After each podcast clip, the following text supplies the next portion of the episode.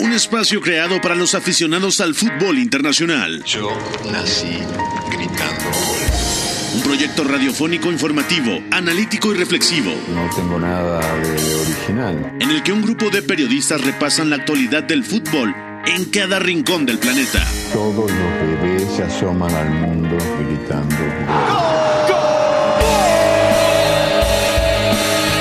Y como todos, quise ser jugador de fútbol. He sido el peor pata de palo que se ha visto en los campitos de mi país. Arranca Catenacho W, la casa del fútbol internacional.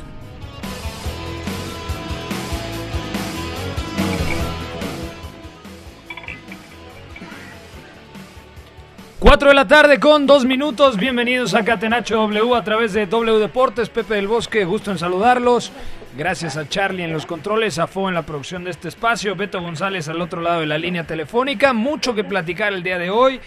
Ganó el Manchester United 6 a 2 a la Roma, una Roma que defendió muy mal en la segunda parte.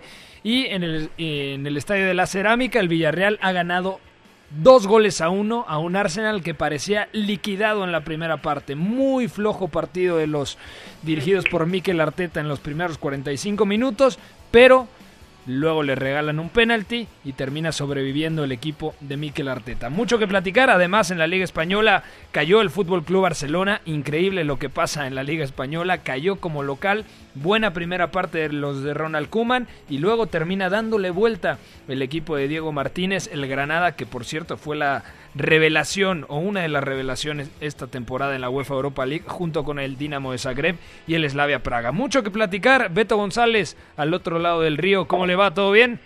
Todo bien, Pepe, gracias. Eh, un poquito controlando el, el- el infarto, ¿no? Después de lo que acabamos de ver en Old Trafford y, y mucho que locura. platicar. Qué locura lo que acaba de pasar en Old Trafford, sobre todo después de los primeros 45 minutos, ¿no? Ya, ya nos adentraremos a analizar el partido del Manchester United, pero sí ha sido una completa locura. Es más, la gente pide que arranquemos con este partido. 6 a 2 ha ganado el Manchester United, así que mi Charlie, comenzamos el análisis de la UEFA Europa League con la victoria de los de Gor Ole Gunnar Solskjaer. UEFA Europa League, la casa del fútbol internacional. Campeones de la UEFA Europa League. Catenacho W. La prolongación de Freddy se viene.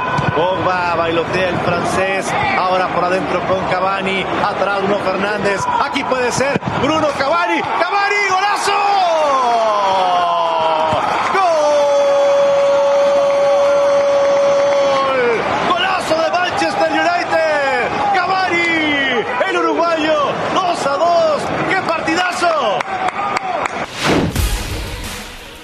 Sí, un partido cargado de errores. 1-0 comenzó ganando el Manchester United con la anotación del portugués Bruno Fernández, asistencia de Edinson Cavani.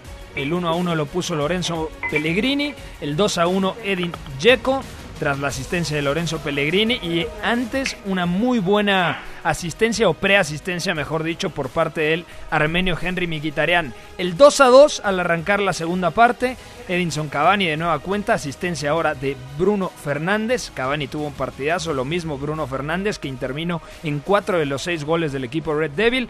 3 a 2 Cavani, 4 a 2 Bruno Fernández, 5 a 2 Paul Pogba. También eh, me gustó el partido de Pogba, partiendo como media punta recargado en la izquierda. Y ya en el cierre de partido, de nueva cuenta, asistencia deliciosa de Edinson Cavani, cacheteando con la parte exterior del botín derecho, habilita Mason Greenwood, 6 a 2. Beto González, tienes mucho que decir. Primera parte en donde la Roma yo creo que tuvo un planteamiento coherente, lo platicábamos el día de ayer, supo verticalizar, supo ganar los espacios a la espalda de los centrocampistas del United y en la segunda parte se vino completamente abajo el equipo de Paulo Fonseca. ¿Cuál es la lectura del partido? La lectura del partido es que posiblemente sea la peor semifinal de Europa League que he visto en mi vida, porque... En cuanto a nivel. Eh, Es que en cuanto a nivel, en cuanto a ejecuciones, en muchas cosas, porque es, es que directamente el partido termina siendo en cuestión del, del inicio del segundo tiempo. Una granja. A 20 minutos es que Granja es poco, o sea, es una cadena de errores que no, no está ni cerca de la élite. Es que los dos defendían mal desde el primer tiempo, hay que decirlo. Sí, pero el plan de la Roma no solamente tenía mucho más sentido, sino que además lo ejecutan mejor más allá de que en ciertas situaciones, sobre todo defendiendo más cerca de, de, de, de Pau López, eh, se queda sin respuesta. Y además lo que son las cosas, porque lo de la Roma es... Las que es lesiones. Tragicómico. Yo en Twitter bromeaba que Ole Gunnar Solskjaer ya está evolucionando a, a niveles donde hace brujería, porque directamente Jordan Beretut se rompe al minuto 3, se toca la cara, la cara posterior del muslo, ¿no? Spinazzola y además el propio portero, Pa- Paul López. parece que se fractura el brazo. O sea, me da la sensación por cómo se toma el antebrazo que tiene un tema en, en- en el hueso, o en uno de los dos huesos del antebrazo, y, y ya no puede seguir. Y para colmo de Fonseca, o sea, ya dos, ya la lesión de Beretut encima, Sí. tiene que jugar con Antonio Mirante, que tiene 37 años y no ha jugado consistentemente desde diciembre. Y además falla en uno de los goles, me parece que es en el tercero, en el de Edinson Cavani, que únicamente Mm. la tiene que empujar el uruguayo, ahí el, el rechace es bastante flojo por parte de Mirante. Donde dices que, que la ataja y la, la deja corta en el área chica, ¿no? Sí, es el 3 a 2, ¿no? Mm, quizás sí tiene culpa, pero también es un balón abajo muy, muy difícil y no tenía tanto margen porque tenía todos corriendo de frente a él. Pero de todas maneras son muchas cosas juntas para la Roma. Pero me parece que el primer tiempo lo solventa muy, muy bien, aún con ese hándicap de las tres lesiones. Mm, el plan es, es bueno en, en, en cuanto a la idea, en cuanto a las primeras ejecuciones, más allá del gol inicial. ¿Qué te gustó de la Roma al arrancar el partido? Porque te leía en Twitter bastante motivado, pero el Manchester United comenzó ganando. Minuto 9 Ujú. parecía el guion de partido que esperaba Solskjaer porque se tenía que abrir sí o sí la Roma y sin embargo tuvo mayor tiempo la pelota también en la primera parte el equipo eh, local, el Manchester United. En el primer tiempo sumó 62% de posesión de pelota por 38 de la Roma, únicamente dos disparos al arco por parte del equipo de Paulo Fonseca. Sí, eh, a ver, más allá de que el primer tiempo termina con apenas dos remates de la Roma, que terminan pues prácticamente siendo sus dos goles, el, el penal de Lorenzo Pellegrini y el, el gol de Inseco con asistencia de Pellegrini, eh, es que es muy bueno porque directamente al United le tapa todas las vías más más predecibles, ya no voy a decirte probables, sino predecibles, porque ya sabes qué es lo que va a hacer el Manchester United y la, la baraja táctica es reducida. O sea, directamente era, a veces eh, McTominay bajaba junto a Lindelof, formaba esa, esa falsa línea de tres, y a veces Shaw y Wan-Bissaka estiraban y formaban esa línea de cuatro bien anchos, con los dos pivotes, Fred McTominay en el centro.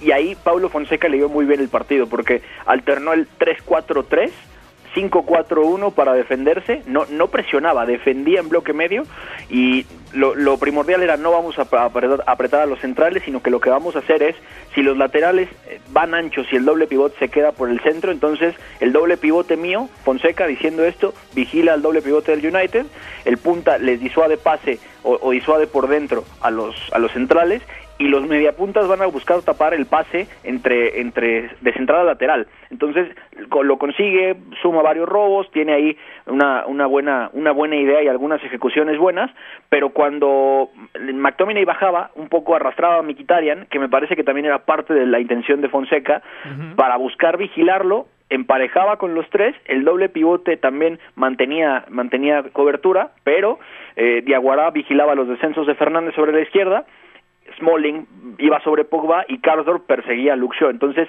siempre había un sistema de ayudas más o menos coherente y siempre había referencias, pero arriba no presionaban. Eso me gusta bastante, más allá de que el United con muy poquito se instala arriba, ¿no? Y con muy poquito me refiero a Fernández bajando por la izquierda, a Pogba dejando destellos de calidad para, para girar, sobre todo en la jugada del gol, donde me parece que él solo, o sea, él, él arrastra a Smalling y él solo gira, lo que no puede hacer en la base de la jugada lo hace suelto arriba, eh, gira, lo arrastra, la línea defensiva de la Roma, porque Cardorp está muy, muy arriba eh, sobre Shaw, eh, no, no termina de cerrar, Cristante ahí no bascula bien, Ibáñez tampoco va en esa dinámica, Spinazzola no acaba de bajar y entonces ahí es cuando Cavani termina arrastrando a, a Cristante y activa a ese tercer hombre en el desmarque que es Bruno, ¿no?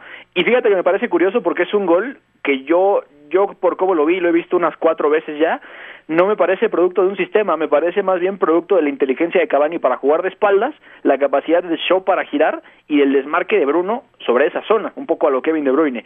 Y en ese sentido es, es que no hay sistema porque directamente eh, el United no ataca ese intervalo activando ese tercer hombre de manera sistemática. Entonces, es una jugada que nace de esa inspiración propia y de esa capacidad para detectar el momento. Esa jugada no, no se repite de, manera clara en goles del Manchester United. Entonces, digo, bueno, ok, luego vienen los errores, eh, la mano de Paul Pogba, luego cuando la Roma, y esta es la segunda cosa que me gusta de la Roma, eh, ofrece ciertas soluciones sacando la pelota con sus tres, ¿no? Porque el United intenta presionar en rombo, eh, Cavani muchas veces acaba eh, yendo de, solo de un lado, Cristante lo arrastra y entonces forman los triángulos en la banda, tocan rápido y había dos opciones, ¿no? Eh, Diaguará jugaba con, con el acoso de Bruno Fernández, podían salir por ahí después de que él jugaba con esto, es decir, pase diagonal hacia adentro y Diaguará sacar al equipo. Y además los triángulos en banda, con Spinazzola en un costado, sí. Karsdorp en el otro y, y, los apoyos. Miquitarian me parece que da un muy buen primer tiempo y lo de Lorenzo Pellegrini, que es la confirmación, ¿no? Que en estos escenarios puede rendir el futbolista italiano, que lo veremos en la próxima Eurocopa. Yo creo que uh -huh. eh, los dos mediapuntas junto con el bosnio Edin Dzeko fue de lo mejor. Y también lo de Spinazzola fue una muy mala noticia. Apenas jugó, me parece, al 35 sale lesionado, ¿no? Yo creo que no llega ni siquiera al minuto 40 y Spinazzola siempre es un, un elemento que te corre muy bien la banda, que da profundidad y al final por ahí termina bajando sus prestaciones ofensivas o las posibilidades de intimidar al menos eh, del lado de Juan Bisaca el equipo romano. Que igual fue una autopista, ¿eh? pero lo de Bruno Pérez sí que disminuye porque Spinazzola tiene esta capacidad a un perfil cambiado de darte mucha profundidad, ¿no? Los minutos de las lesiones, Beretut se lesiona al, al dos y medio, acaba saliendo al 5, eh, Pau López se lesiona por ahí del 25 y acaba saliendo al 28 por Mirante, y Spinazzola no llega ni al minuto 35, la lesión se da un poquito antes y acaba saliendo al 37. O sea, son, son bajas en momentos estratégicos uh -huh. y sobre todo es después de que consigue la ventaja el equipo. Eh, lo, lo, de los triángulos en banda ya para cerrarlo es muy importante porque o salían con Diaguará o era toque rápido en banda con el central pisando zona de lateral, Diaguará haciéndole el enroque y la salida era pues atraen a Aaron Wan-Bissaka con Spinazzola y luego Spinazzola le pica la espalda del acoso. Eh, y de hecho así sale la jugada del segundo gol. Y luego la defensa del United, pues es que es, es que es agua, ¿no? Porque intentan tirar la línea, Lindelof se queda descolgado, Maguire voltea a ver dos veces a Checo y luego lo pierde de vista. Y Shaw quiere eh, también salir, pero se queda anclado y habilita a, al propio bosnio, al, al, pase de Pellegrini. Entonces Hace... sale muy mal hace mucho tiempo no veía al Manchester United defender tan mal en la primera parte. Yo sé que tú me vas a decir que es de, de, cada fin de semana, pero yo creo que lo de hoy en el primer tiempo fue de lo más flojo. Mm, no sé, ¿eh? o sea, oposita para una de las tres peores exhibiciones defensivas de la temporada. No, pero sin duda. Y, no, no me digas que defiende así cada fin de semana el equipo de Solskjaer. De menos cada dos semanas, pero... Eh, o sea, top 3 de peores exhibiciones defensivas, sí, la peor en Europa League, seguramente, y posiblemente la peor en escenario europeo desde aquella línea de 5 en Leipzig a, a, inicios de diciembre, cuando Leipzig los elimina en, en sí. Sajonia. Entonces, es terrible, es, terrible por donde se mire. Y luego la Roma, en el segundo tiempo, es que se, se autosabotea, o sea, hablábamos Pepe ayer, lo hablamos la semana pasada y hemos hablado esto desde que tenemos previa de semifinales, que son dos equipos que están sujetos siempre, igual que el, que el, que el propio Arsenal, que ya lo, lo, platicaremos, son sujetos a un error que les hace volar su plan por los aires. O sea, realmente el, el Manchester United se autosabotea, sí, pero luego la Roma empieza el segundo tiempo, el United tiene un par de llegadas y entonces se desconecta del partido y es que le marcan, gol le marcan, le marcan Beto el 2 a 2 al minuto 3, al 48. Al 48. Y yo creo que eso a nivel mental, a nivel emocional, los hace dudar. Y... No, y, y, deja tú la duda, es que directamente todos se destensionaron de una manera, o sea, es que es grosera. Incluso Chris Mollen, que venía jugando buenos partidos en su día con la Roma, que ahora que venía regresando venía sumando algunas sensaciones positivas, jugó un partido digno de cuando estaba en el Manchester United, no, sin ir más de, lejos. Lo de Cristante también muy flojito, muy mal. libero en la segunda parte. Roger Ibáñez hoy me pareció el mejor de, de, de, la Roma. Y es el menos fiable de los tres. De acuerdo. Pero creo que la desconexión defensiva. Yo hace mucho tiempo no veía un equipo que perdiera el rumbo. O sea, se quedó sin brújula completamente. En cuanto cae el 2 a 2, que tampoco era un mal resultado para la Roma, porque le decías a Pablo Fonseca al comenzar. Eh, cuando se da el sorteo, oye, vas a empatar la ida 2 a 2 en Old Trafford, bueno, te lo firman, incluso perder 3 a 2 o perder 2 a 1, pero con el 2 a 2 se vino completamente abajo el, el factor psicológico, emocional. Sí. no sé, a, a, mí me extraña muchísimo. Y aparte, dejó de intervenir Miquitarian, participó mucho menos Pellegrini. Y luego el talento individual, que es lo que hemos dicho a lo largo de toda la temporada del Manchester United. Gran partido de Edinson Cavani al apoyo. Lo de Bruno Fernández, que es súper decisivo. Legendario, o sea, ¿eh? El partido es legendario. O sea, directamente sentí que volví a ver a Paul Scholes en 2007. O sea, es una cosa de ese nivel. Bueno, no, no sé si posicionalmente tanto como Paul Scholes. No, a nivel de impacto. Pero a nivel de impacto seguramente sí. Sí, a nivel sea... de impacto. Posicionalmente Bruno Bruno es el sistema porque se mueve por todo por todo el frente, libertad a lo ancho, incluso libertad en lo vertical. O sea, el United las veces que se sienta arriba es porque él desciende a la izquierda y trata de ganarle el, el, el acoso a Madú y Aguará y se le anticipa. Y o sea, Pogba no también me gustó, ¿eh? Sí, pero a mí me parece que, que, va, que va en declive en la medida en la que va cayendo más a carril central, sobre todo en el primer tiempo, que, que incluso el primer tiempo acaba jugándolo como si fuera un, un interior derecho prácticamente, uh -huh. porque Marcus Rashford pasa a jugar a la izquierda y luego llega un momento también donde pero luego regresa en el centro. ¿eh? Pero luego vuelve a cambiar. Luego, luego cambia de nuevo y llega un momento donde Bruno incluso pisa la intermedia y busca directamente a Chris Smalling, o sea, un poquito intentando jugar con los altos, pero es un movimiento que a mí o sea, no me da nada de, o sea, yo, yo no veo un contexto táctico realmente como, como con una intención posterior, ¿sabes? O sea, es, es un movimiento de, bueno, vamos a probar aquí a Pogba, a ver si lo distraemos tantito al otro, pero na nada más, ¿no? Y la Roma estaba a un error, a un error como el del segundo gol, de caerse. O sea, el plan de Fonseca, los 45 minutos iniciales buenos, que no son tan buenos, pero sí son es que tampoco, a ver, a mí tampoco me, me, pareció una gran Roma en la primera parte. O sea, fue si buena, soy fue muy honesto. O sea, claro, y aparte el marcador era buenísimo. O sea, te vas ganando 2 a 1. Dices, bueno, al final lo lógico es que se tire atrás la Roma, que conceda muy pocos espacios a la espalda de su, de su, defensa, entre líneas, y fue justamente lo que aprovechó el Manchester United, porque atacaba el espacio, atacaba entre líneas, estaba mmm, muy abierto el bloque defensivo de la Roma, o sea, no, no, estaban compactos, no estaban juntitos, y por ahí se movía Bruno, por ahí te aparecía Cavani.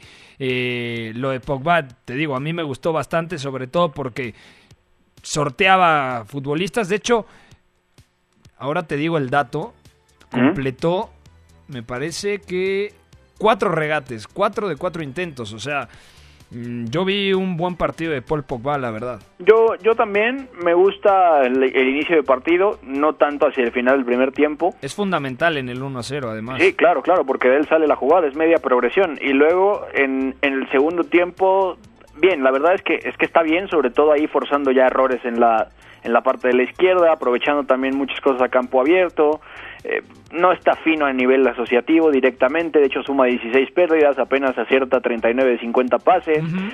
eh, o sea, es, es un poco de todo, pero Paul Pogba tiene ese contexto que tan feliz le hace, ¿no? Es, me giro y tengo muchos, muchos metros, pero no me giro necesariamente con balón, sino que me giro después de que ya me activaron al espacio, de que tengo a alguien que fija y entonces yo estoy libre. Entonces, eso, eso es interesante, lo, lo ha sacado muy bien, pero te digo una cosa, Pepe, esta semifinal es horrible por, la cantidad de errores, por la cantidad de, de, impacto de estos también.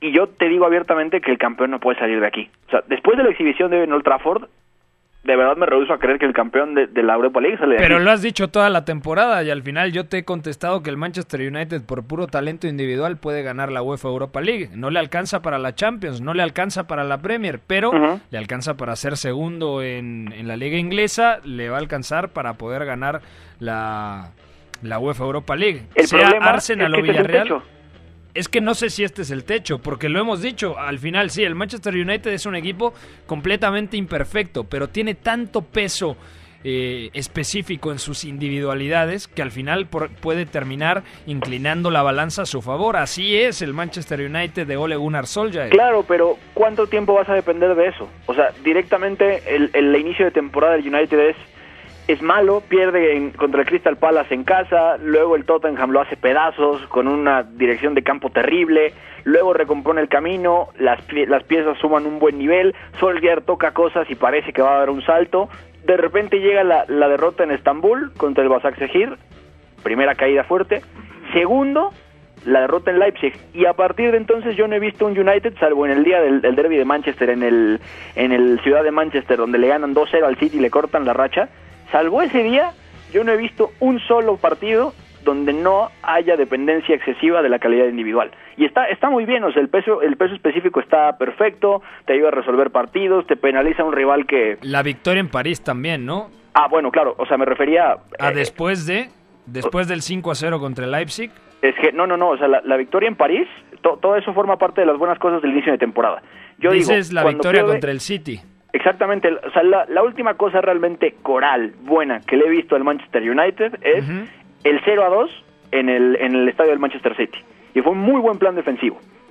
Pero para. De acuerdo. O sea, lleva, lleva el Manchester United colgado seis meses prácticamente de pesos específicos y calidad individual. O sea, está muy bien y, y puedes resolver partidos, puedes también dominar a un rival que le temblaron las piernas en el segundo tiempo, como, como a esta Roma de Paulo Fonseca, pero eso se acaba. Es, es lo que yo siempre digo, está muy bien y, y te resuelve cosas. Y aún así, ese partido en el Etihad Stadium fue muy, pero muy contextual. Porque si no mal recuerdo, por ahí del minuto 5 se van ganando con, con un penalti. Ni al 5 fue al 2, con un penal. Al, O sea, al luego, luego. minuto 2, bueno, no, no recordaba que fuera tan, tan pronto, pero sí, sí tenía en la cabeza, en la memoria, de que Bruno Fernández había marcado y luego se defendieron y terminan... mm, ¿qui- ¿Quién marca el segundo en ese partido? Es Luke Shaw, que eh, toma un slalom por la izquierda, se escapa solo, Ah, cierto, solo, solo cierto, a campo abierto. cierto. Y el penal del primer gol es, es de John Stones. Por eso, pero si ese penal no existe, es decir, si el Manchester United no se va al frente en el marcador, el plan defensivo no lo hubiera podido ejecutar de tan buena manera como lo ejecutó. ¿Sí me explico? O sea, fue muy Sí, claro. contextual. Entiendo lo que me, eh, me dices, pero yo creo que al final este equipo, algunos aficionados del Manchester United pueden pedir la cabeza de Solskjaer. Pero Como yo yo. creo, como tú, pero yo creo que hay que darle otra temporada. Si termina ganando la UEFA Europa League, si termina segundo en Premier, para la plantilla que tienen, que yo creo que es mejorable en la defensa, podría llegar, no sé, un central, quizá, bueno, no un lateral izquierdo porque está Shaw y está también eh, Telles, pero seguramente un centrocampista. Mm, si se va Cavani, algún atacante. O sea, yo creo que al menos tres o cuatro fichajes podría ser el Manchester United de cara a la siguiente temporada para ahora sí pensar que puede ganar la Premier y, po- y poder pensar que puede estar, no sé, en unas semifinales de Champions.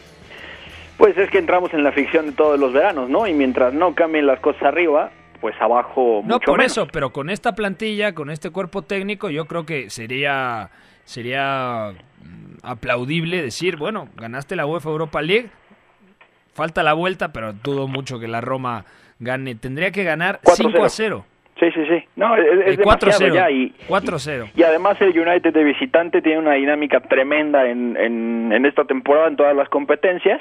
Le ganó al París, también ha, ha ganado todas estas eliminatorias de, de visitas, salvo la de salvo la de hoy que aplasta a la Roma. Pero bueno, es, es un tema interesante. Sí sirvió cambiar las lonas de rojo a negro, como pudimos ver hoy. Y al final del día, pues es eso, ¿no? Pero es ficción.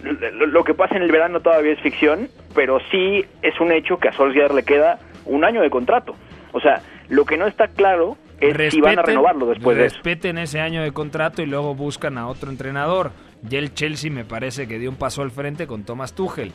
Creo Sí. que el sueño del aficionado del Manchester y de gran parte de la directiva del conjunto Red Devil era Mauricio Pochettino. Pero Pochettino está en el Paris Saint-Germain. Si se hubiera aguantado, seguramente le hubiera tocado dirigir al Manchester United. Pero bueno, eso eso es harina de otro costal. Vamos a ir a una pausa. Al regresar hablamos de la victoria del Villarreal 2 a 1 contra el Arsenal y la derrota del Fútbol Club Barcelona. Sorprendente derrota del equipo blaugrana contra el Granada en el Camp Nou. Volvemos. Lo que para mí es el fútbol. Éramos todos muy amigos, nos gustaba jugar juntos, la pasábamos bien reunidos, intentábamos hacerlo lo mejor posible, atacar mucho, mucho y luego recuperarla con la ilusión de volver a atacar. Hasta el Choco Bonito supo rendirse ante una estrategia invencible. Catenacho W, la casa del fútbol internacional.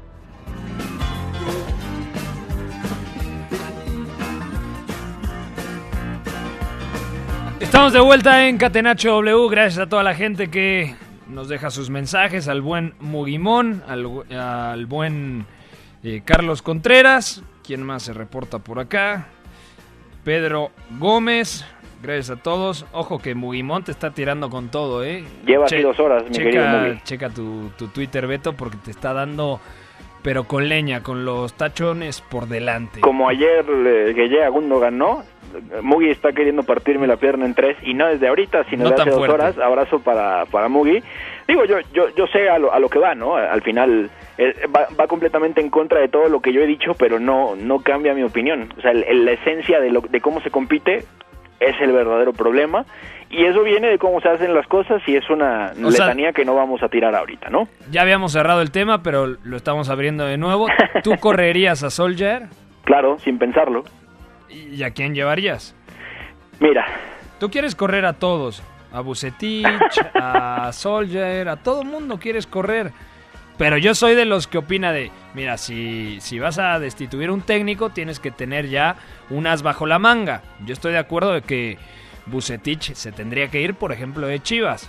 Y teniendo ahí a Guede, obviamente dejar terminar el torneo a, a Buse, que es uno de los más grandes en la historia del fútbol mexicano, pero no es el perfil de técnico que necesita Chivas. Lo mismo puedo entender llevándolo a la élite, en donde está eh, Solskjaer al frente del Manchester United. Creo que no ha optimizado los recursos al nivel de lo que debería hacerlo. Sin embargo, creo que Solskjaer al final te va a meter a una final de UEFA Europa League. Sí, no es la Champions, te va a terminar segundo en Premier League. O sea, tampoco podemos decir que es una temporada mala, ni mucho menos. Temporada mala, la de Liverpool. No, muy mala, pero al final el Liverpool tiene una manera reconocible de competir.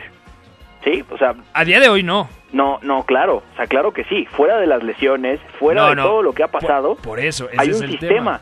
hay una ruta clara con alternativas. Tú- Otra cosa es que no funcione por todas las bajas. O sea, ¿tú no crees que haya sistema alguno en el, en el Manchester United? ¿Tú no crees que en un equipo que en un equipo de élite eh, Solskjaer les diga cómo jugar o cómo entrenar o, tengan una metodología definida de trabajo? Hay que recordar que Solskjaer estuvo mucho tiempo en el United bajo las órdenes de, de Sir Alex Ferguson. Sí, pero eso qué garantía da del entrenador.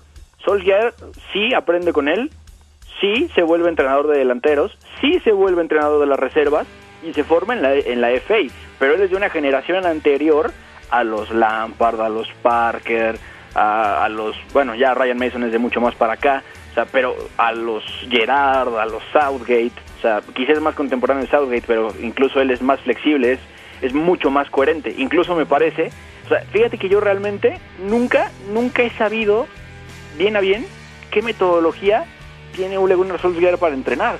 Pero a mí me hace mucho ruido que haya un cuerpo técnico de seis, todos exjugadores, y que muchas veces los errores que vemos son exactamente los mismos a los del partido anterior. Sigue Estamos- Michael Carrick, ¿no? Ahí. Michael Carrick era originalmente, eh, digamos, vamos a ponerlo, o sea, para etiquetarlo fácil, que sea didáctico, el tercer entrenador, porque el, auxiliar jefe es, es Mike Phelan.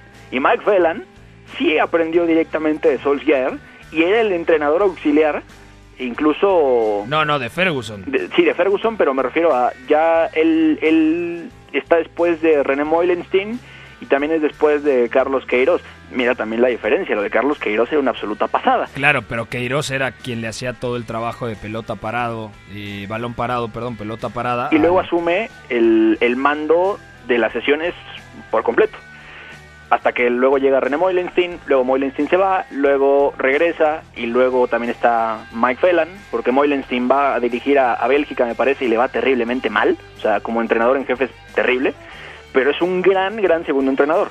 Ahora, ¿qué, qué piensas tú de un cuerpo técnico de seis y todos exjugadores donde este tipo de cosas se repiten todo el tiempo y donde las mismas cadencias se ven de manera lineal durante toda una temporada o más. Hay muchos fanáticos que van a reventarme, pero es que profundizar en estas cosas es clave porque eso nos ayuda a entender dónde se juega, cómo se juega y por qué no se mejora y en qué cosas sí. O sea, hay muchas cosas sujetas a la calidad individual precisamente por esto. O sea, a mí me parece que un cuerpo técnico de seis, de seis segundos entrenadores, o sea, es demasiado, es mucho ruido, muchas perspectivas distintas quizá al mismo nivel de jerarquía. O sea, para el, para el entrenamiento debe ser muy difícil. A ver, yo, yo entiendo tu punto, o sea, y en cierta medida lo comparto. El tema es, si vas a destituir a Solskjaer, ¿Mm? después de que posiblemente te gane la UEFA Europa League, es cierto, faltan tres partidos, dos partidos todavía, la semifinal de vuelta y la final. Si te gana la UEFA Europa League, si termina segundo en Premier, como terminará, ¿qué le vas a reclamar? ¿Qué le vas a pedir? ¿Cuál va a ser el motivo para destituirlo? Ah, mira, es que no tienes un estilo reconocible. Te quedaste en fase de grupos de Champions. Ok, yo creo que si tiene todavía un año de contrato, hay que respetarlo. No, y hay que respetar ese año por lo menos. Es lo que va a pasar porque los Blazers son marros, son tacaños. eh, en lugar de invertir dinero, sacan y obviamente no van a querer invertir en pagar el finiquito de un entrenador o lo que le quede de, de contrato, que es un año, que no sé exactamente cuánto cobra Solskjaer, debe estar Yo creo que no mucho, ¿eh? rondando los 8 millones de euros por temporada, una cosa así, ¿eh? no, no es demasiado. O sea, es... mm, A ver, no, no es demasiado para ser entrenador de Premier League. es no, que claro, vamos, es- ¿no? está baratito, está baratito porque Mourinho cobraba 16 y no recuerdo mal y Guardiola cobra 23. O sea, es una, una absoluta Claro, locura, pero ya diferencia. hablamos de campeones de Champions. Es, es, digamos, otra dimensión de entrenador. de entrenadores de élite. Ojo, Yo entiendo tu odio hacia Solskjaer, pero no lo comparto al 100%. O sea, yo creo que hay que dejarlo por lo menos una temporada más. ¿Qué le vas a decir? ¿Cuál va a ser el argumento ya? Si gana la UEFA Europa League, me estoy adelantando, yo creo que en una hipotética final United-Villarreal, yo pondría como candidato número uno al Manchester United por el talento individual, aunque el Villarreal a nivel trabajo, por la manera en la que ha optimizado las piezas con ese asimétrico 4-4-2 Unai Emery, me parece que podría competir muy bien y también llevarse este torneo. El tema es, yo creo que al Manchester United, más que correr a Solskjaer, le llevaría un fichaje en cada línea, algo que también dudo que pase, por lo que bien comentas de que los Glazers, eh, Glazer, perdón, no, pues no les gusta aflojar el billete, ¿no? no les interesa. O sea, vamos a ser muy honestos, no les interesa y, y de hecho creo que fue Abraham Glazer el que dijo, yo por qué voy a tener que disculparme por fue Abraham Lincoln. Superliga. No, no es cierto. ¿Cómo? Eh, eh, fue Abraham Lincoln, te decía, pero no, fue, fue sí, el, el señor Abraham Glazer, ¿no? Sí, sí, sí. No, y mira, al final del día yo entiendo esta parte de la continuidad del proceso, de respétalo hasta el final, pero eso a la larga va a costar mucho trabajo terminar de calibrarlo, porque este equipo tácticamente ya tocó su techo, y no fue esta temporada, fue la anterior, al final, en, la- en el cierre de Premier League, con una pandemia de por medio, con meses fuera de actividad, con tiempo para quizás retocar algunas cosas, y luego esta sí, esta temporada es muy difícil y tal, pero no, el tiempo tampoco ha sido gran excusa como para no, al final del día, con continuidad en el trabajo y aprovechar tiempitos, establecer una idea de juego con un sistema reconocible. Y no ha pasado. Entonces, ya el techo para mí se tocó y prolongar esa decadencia otro año más, pensando en respetar el contrato y todo eso, es muy difícil. O Por sea, eso, ¿a quién llevas? Mira, está Eric Ten Hag, está Massimiliano Allegri, esos son mis dos candidatos principales hoy día, ya está. Ok, me gustan los dos, me gustan los dos. Pero mira, Sí, o sea, sí. tocas el techo, pasa año y medio, y ese desgaste con la plantilla, más allá de victorias como esta y tal, se va haciendo evidente, porque también el jugador dice, quizá no estoy evolucionando. Greenwood ha tenido una eclosión brutal, Rashford es el que es también, porque seguramente hay trabajo individualizado, pero eso me da, me da a entender a mí que no se entrena con base en una idea compleja. Sí, pero i- imagínate tu equipo del recreo, tu equipo de la escuela o algún equipo en el que hayas jugado. Imagínate que ganas un torneo importante y a la semana te dicen, oye, el entrenador con el que ganaste ese torneo, más allá de que entrenaras bien o mal, más allá de que sufrieras o no en todas las rondas, más allá de que el equipo transmitía cierta vulnerabilidad defensiva, y de repente ya no está ese entrenador. Yo creo que a día de hoy toda la plantilla del Manchester United, comenzando con el elemento más importante que es Bruno Fernández, que llegó el día de hoy a los 42 goles producidos, Tremendo. respaldan al técnico noruego. Yo creo que están del lado de Ole Gunnar Solskjaer. Hasta aquí dejamos el tema. Vamos a adentrarnos a lo del Arsenal. El Arsenal visitó el Estadio de la Cerámica y cayó 1 a 2 contra el Villarreal. Sobrevivió el equipo de Mikel Arteta. Lo platicamos. Dani Parejo, segundo corner. Allí el cabezazo. Gol, gol,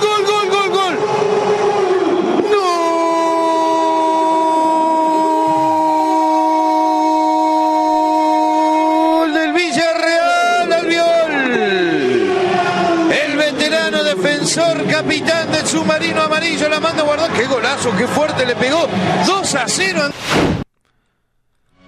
Se, se salvó el Arsenal. ¿Ahí me escuchas, Beto? Sí. Sí, sí. Se salvó el Arsenal. 1 a 0, gol de Manu Trigueros. Apenas al minuto 5, al 29, Raúl Albiol. Asistencia de Gerard Moreno. Centro en un tiro de esquina, en un córner.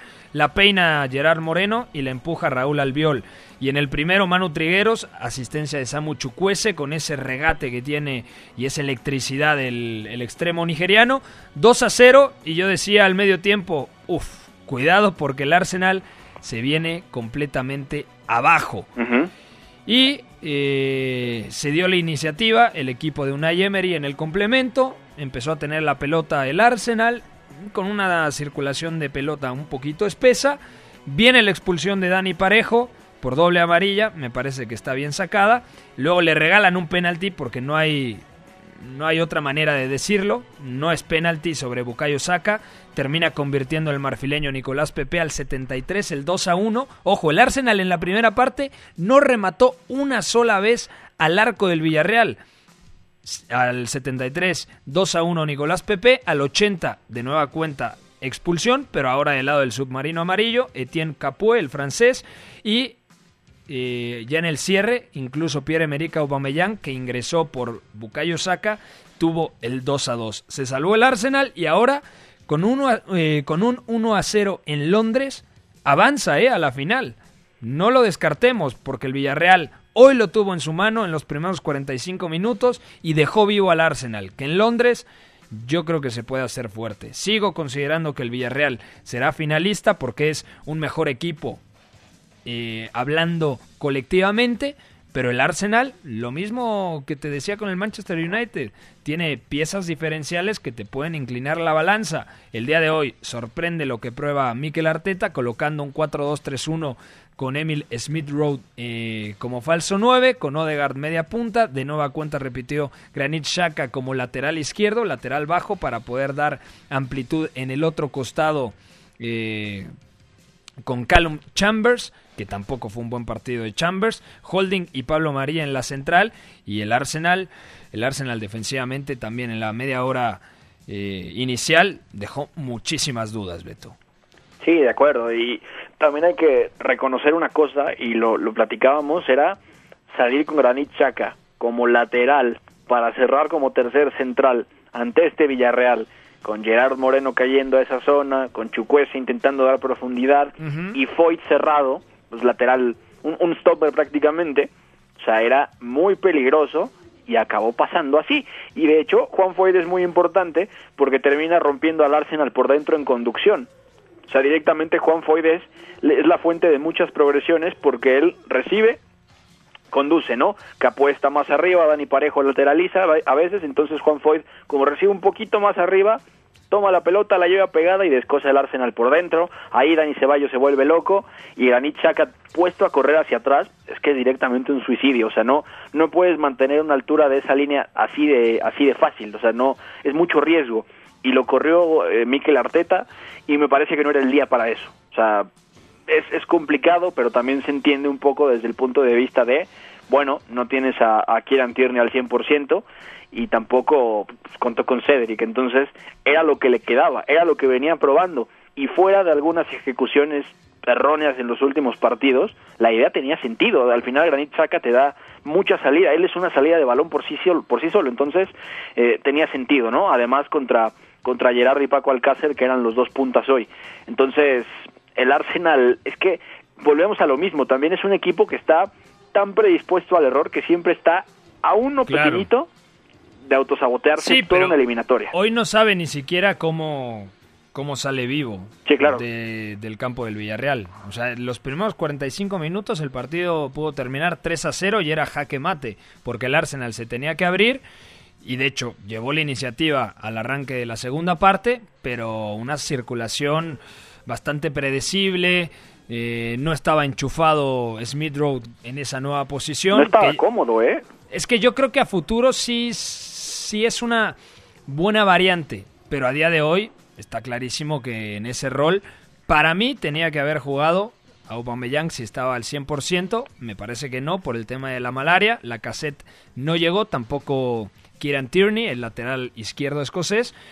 Entonces yo creo que Enquetia tenía muchas posibilidades de ser titular y regresar a Smith Road a la media punta y luego a Odegaard meterlo en la segunda parte. O sea, yo creo que era lo más sensato. Sin embargo, decide improvisar Mikel Arteta. Repetimos, ellos saben más de fútbol que nosotros. La idea no era mala, pero la ejecución se quedó corta, ¿no? Sí, no, y, mira, aún estaba Gabriel Martinelli, que ya viene agarrando cierta continuidad después de ciertas dificultades con lesiones. Sí. Eh, incluso Gabriel Martinelli, más allá de que él, él llega del Flamengo siendo extremo y debuta así en el Arsenal, puede ser también un 9 muy, muy relacionado a la ruptura. Y eso le hubiera dado al Arsenal quizá otro tipo de amenaza, sobre todo para hacer correr hacia atrás a Raúl Albiol, que, o sea, más allá de que Pau Torres puede corregirlo, sí Albiol puede sufrir en esos escenarios, ya tiene 34 años, ya no es el mismo central de antes que te marcaba solito la altura de una línea defensiva como lo hizo en el Napoli, incluso en el Real Madrid, o sea, ya, ya es otro central que además deja gol como de, como de punta, ¿no? Con mucho oficio llegando a esa parte del área chica y empujarla, además celebrando como boxeador, y, y eso, eso le hubiera dado quizá otro plus al plan del Arsenal, pero es que quizá también Mikel Arteta con los perfiles que tiene está llegando a recargar mucho ciertas zonas del campo. Y luego eso también merma un poquito esa circulación porque si uno ve los perfiles de este Arsenal es Martin Odegaard cae de la intermedia por derecha. Bucayo Saca puede partir de la banda pero va a acabar pisando esa zona. Y Dani Ceballos a su vez que es doble pivote gusta de pisar esa zona intermedia izquierda que también puede pisarla Emil Smith Rowe si cae al apoyo como falso 9 y Nicolás Pepe es el único hombre en banda. Yo creo que, o sea, mm. entendiendo lo que dices, lo que más extrañan es un lateral diestro que, que se proyecte mejor al ataque. y que sí pueda hacerlo sostenido, porque Chambers es, es, más central que nada. Exactamente. Y Bellerín en ese rol, cuando está al 100%, le permite a Bukayo Saka trazar esa diagonal hacia el centro, asociarse con Odegaard. Que a mí el Arsenal que más me gusta es sin el noruego entiendo la calidad del noruego y sé que es un tremendo futbolista, pero creo que este Arsenal se siente mucho más cómodo con la hiperactividad y la movilidad que tiene Emil Smith O sea, yo creo que Odegaard podría jugar incluso cayendo a la banda izquierda, bueno, es que en la izquierda es más complicado porque es zurdo, entonces se siente más cómodo en la derecha para también trazar la diagonal. Es muy específico. es que es muy bueno Odegaard, pero necesita una zona específica y que lo activen de determinada manera en esa zona. Y este era el riesgo. Como en la Real Sociedad, de acuerdo. Como interior derecho de tercera altura. De acuerdo. Hasta aquí dejamos el tema de la UEFA Europa League. Repito los resultados. El Manchester United ha ganado el día de hoy en Old Trafford 6 a 2 a la Roma. La Roma al medio tiempo se fue ganando 2 a 1. Y en el Estadio de la Cerámica 2 a 0 lo ganaba el Villarreal después de los 45 minutos. Y en el complemento marcó el Arsenal desde los 11 pasos. 2 a 1 Nicolás Pepe. Eh, resultado que le da vida al equipo Gunner. Vamos ahora a la Liga Española. La Liga. Con el balón en bandeja de plata, gol. Marca el Atlético de Madrid, sociedad ilimitada. Catenacho W. Difficult one. It drops to uh, Darwin Machis. There's a chance here for Darwin Machis, and Granada have equalised. Darwin Machis gets the goal. And Barca paying the price for not having been able to extend their lead despite all the possession and the chances. And that could be a big goal in this uh, title race. It's Barcelona 1, Granada 1. Pues increíble lo que le ha pasado el día de hoy al Fútbol Club Barcelona. Lo dijimos los últimos días. Si ganaba el jueves, el Barça era líder y dependía de sí mismo para llevarse el título de la liga, sin importar que todavía en la fecha 35 tenía que recibir al que en este momento sigue siendo líder, el Atlético de Madrid. Empezó ganando el Barça, eh, anotación después de una muy buena combinación entre Busquets, Messi y Antoine Griezmann. Le devuelve la pared del francés al Rosarino. El Rosarino cruza el disparo. Parecía después de los primeros 45 minutos que era un partido para 2, 3-0 tranquilamente. El Granada no había eh, rematado, no había disparado al arco de Marc André Ter Stegen. Salió un tití central exterior izquierdo. Piqué como eh, defensor central. En la derecha Mingueza, Sergi Roberto en el costado de la derecha, flojo partido de Sergi Roberto. En la izquierda Jordi Alba. Eh, en el centro del campo los tres habituales, Busquets como medio centro. Además, qué partidazo de Sergio Busquets, distribuyendo, filtrando pelotas entre líneas. Es un recital de Sergio Busquets que termina saliendo de cambio en esta... Eh, dirección de campo por parte de Ronald Kuman buscando más elementos de ataque, pero los amontona, realmente no ofrece soluciones. También fue titular Moribá, fue de la... Eh, arrancó el partido en la banca eh, Pedri, Frenkie de Jong interior derecho, un gran Griezmann en el frente de ataque al lado de Lionel Messi. Repito, los primeros 45 minutos, Beto, eran completamente para el Barcelona, tampoco una versión pletórica del equipo de Ronald Koeman, pero sí era muy superior al Granada. Y al final, el equipo visitante, el equipo dirigido por Diego Martínez, disparó dos veces al arco y esas dos veces que disparó al marco de Marc André Ter Stegen terminó anotando 2 a 1 y con esto, ¿cómo se, eh, se pone la tabla de posiciones? Ahí te va, te lo voy a decir. El Atlético de Madrid, 73. Real Madrid, 71. Barcelona, 71. ¿Por qué está bajo el Barcelona que el Real Madrid? Por el duelo directo. Porque el Real Madrid eh, terminó ganando los, eh, los dos partidos al Barcelona esta temporada. Y el Sevilla tiene 70. Es decir, hay únicamente tres puntos de distancia entre el primero y el cuarto.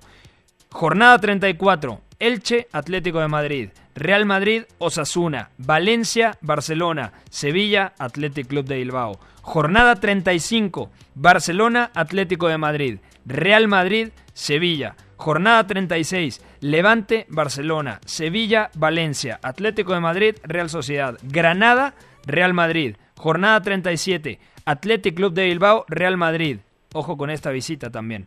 Barcelona, Celta, Atlético de Madrid, Osasuna y Villarreal, Sevilla. Jornada 38, Eibar, Barcelona, Real Madrid, Villarreal, Valladolid, Atlético de Madrid, Sevilla, Deportivo a la vez. Qué cierre en la Liga Española, ¿eh? Precioso, precioso y, y ¿sabes cuál podría ser el titular del día, Pepe? Jueves de autosabotaje. O sea, el Barcelona... Suicidio. Eh, o de así, suicidio. Yo, yo lo titularía así como de, ¿Jueves de suicidio? diario amarillista, jueves de suicidio. si usted no está escuchando, no se suicide. Pero hoy fue jueves de suicidio, le pasó a la Roma, le pasó al Barcelona. Y cuidado, ¿eh? Porque quedó en terapia intensiva el Villarreal porque los primeros 45 minutos es increíble que no lo haya cerrado el equipo de, de Unai Emery. Sí, de acuerdo. Y oye, Pepe, hay, hay un dato que me parece brutal, porque Sergio Busquets dejó directamente otra cátedra hoy.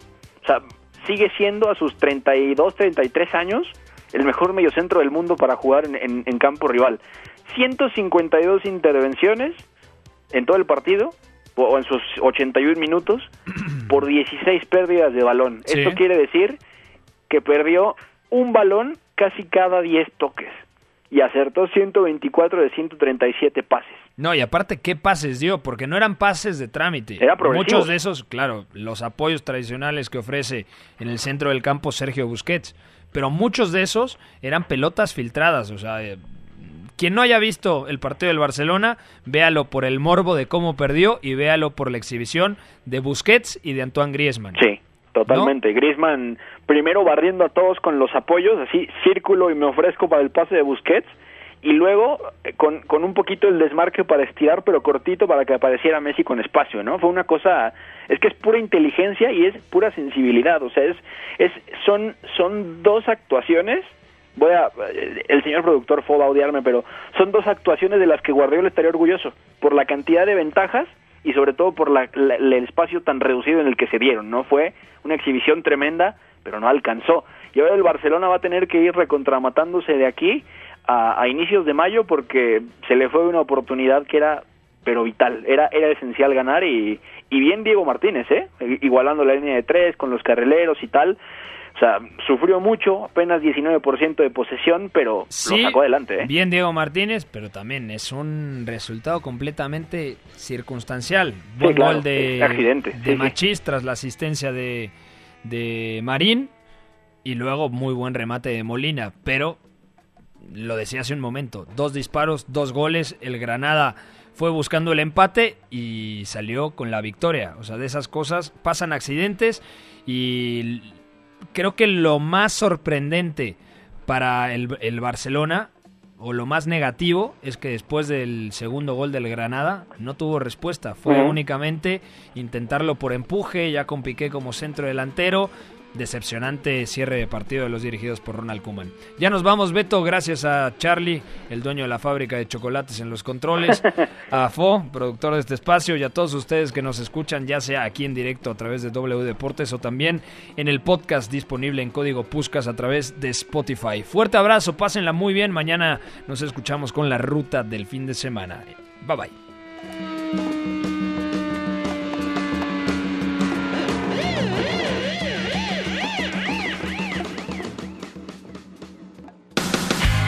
Una relación entre la práctica del cuerpo que se expresa en las manos y el cerebro, pero el fútbol ha suprimido esto.